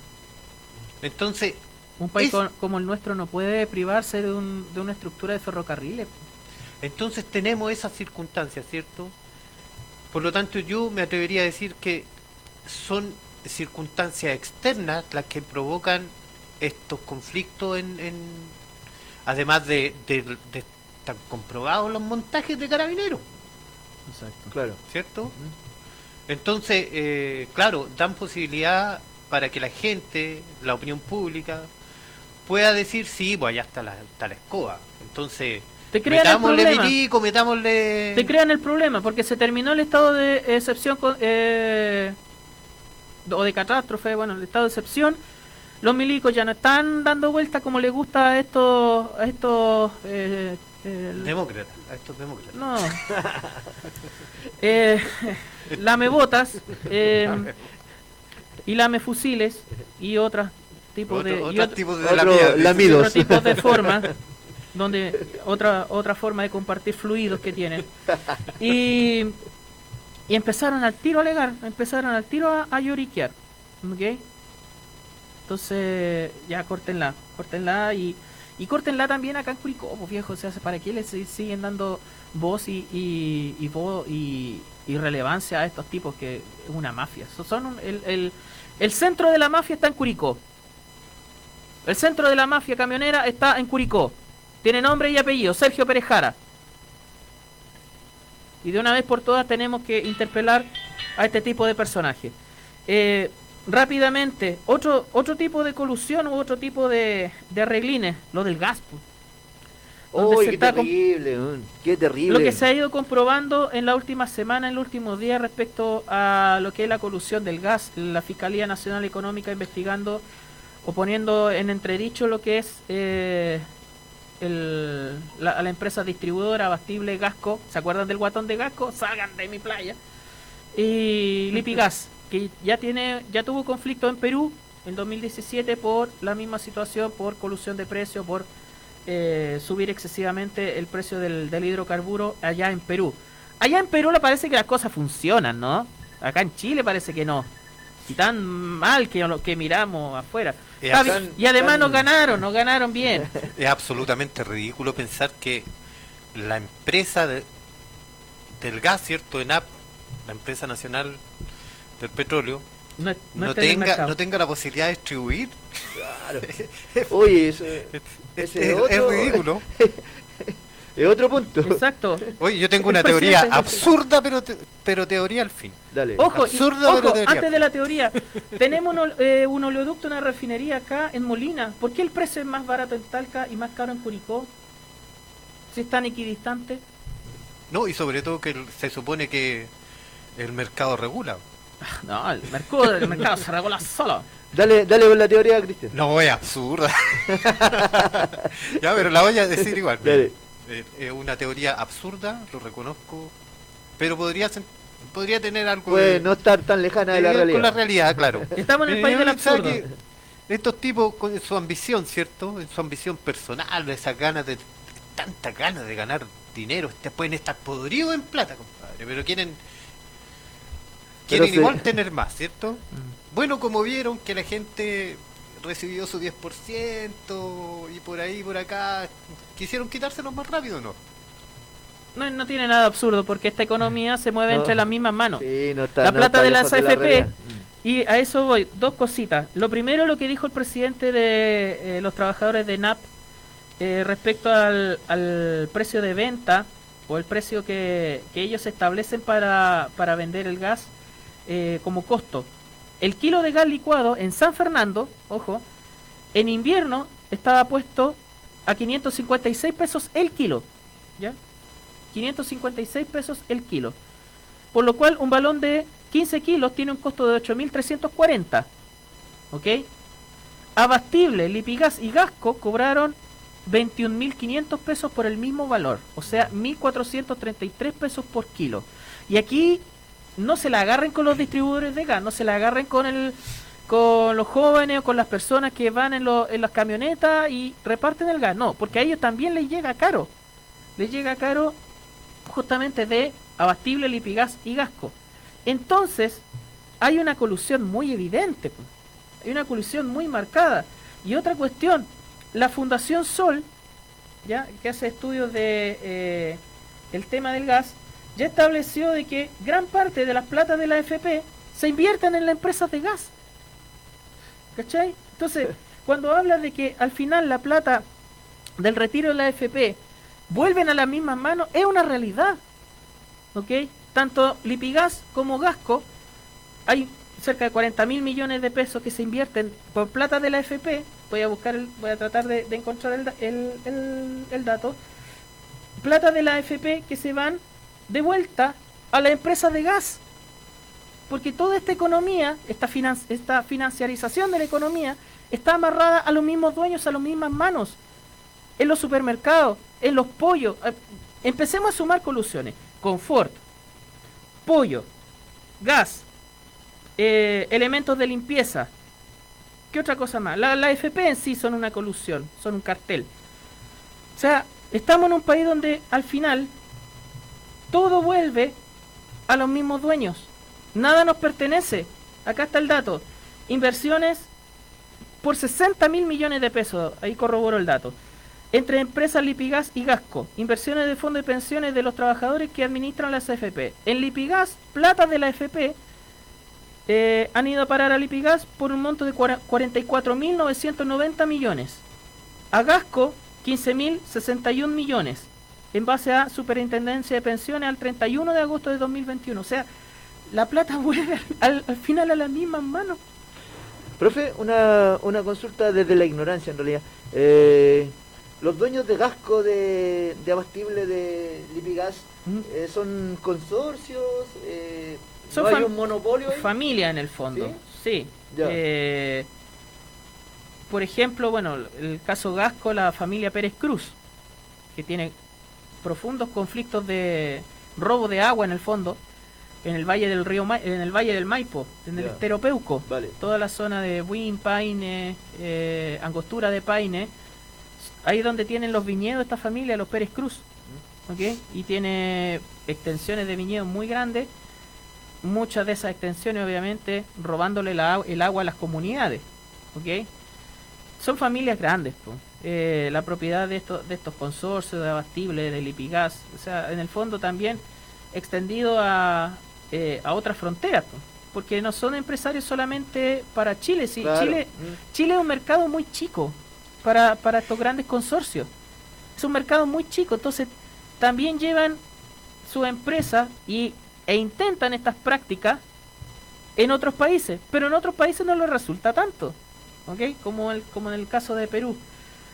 Entonces, bueno, esa es la, la situación. Acá en Curicó, por ejemplo, no tenemos cómo recurrir a otra empresa. Por ejemplo, aquí me he encontrado con Gas Maule y Gas HN, que están, por ejemplo, en, en la zona de Linares, ya que son competencia, entre comillas, a estas tres eh, empresas. Y bueno, esa es, la, esa es la realidad de este país, pues de este país, o sea, protestamos por 30 pesos hace dos años y el gas nos lo subieron casi 4 mil Eh, Claro, pesos en sí, estos dos años. Exactamente. Eh, chiquillos, ya queda poquito para que terminemos. Cristian, ¿algunas últimas palabras? No, solo agradecer a la gente que nos soporta. y a A ustedes don que Francisco, soportan a mí. a don Francisco que llegó con su regalito. Muchas Sí, gracias. don Francisco. Muchas gracias. Muchas, Ahí muchas es cariño, ¿ah? Eh, Buena, sí, buena. de todas formas. Muchas Bueno. gracias. Bueno, agradecer nomás que, que me hayan invitado. Eh, hemos echado de menos al compañero Patricio. Haciendo surcos sobre la tierra. Ahí está Pato Parra. Ahí le tocó la pala hoy día. Chuta. y será hasta la próxima. Eh, Hasta el próximo sábado, sábado 16, bueno, día del profesor, a ver qué, qué podemos pensar para eso. Antes de despedirme, bueno, varias cositas. Eh, hablando de los profesores, el veto que hizo Piñera a varios proyectos en beneficio de los profesores, entre ellos la titularidad docente. O sea, va sumando flanco el adefesio eh, para, para seguir eh, movilizado de alguna manera.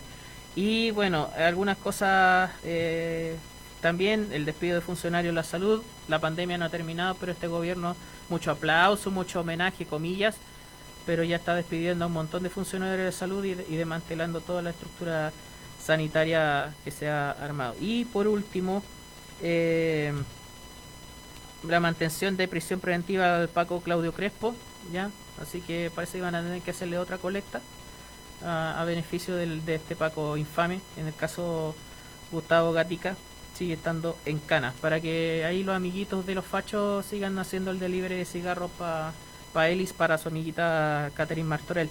Y eso, yo creo que algunas cosas las podemos dejar para el próximo sábado.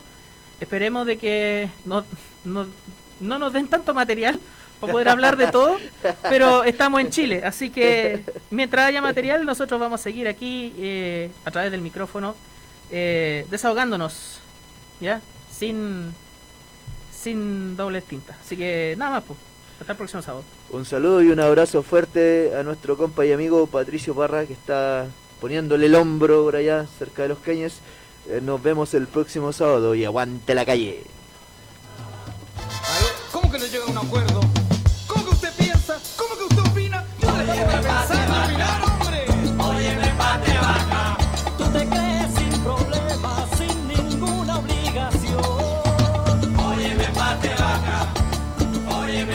vaca.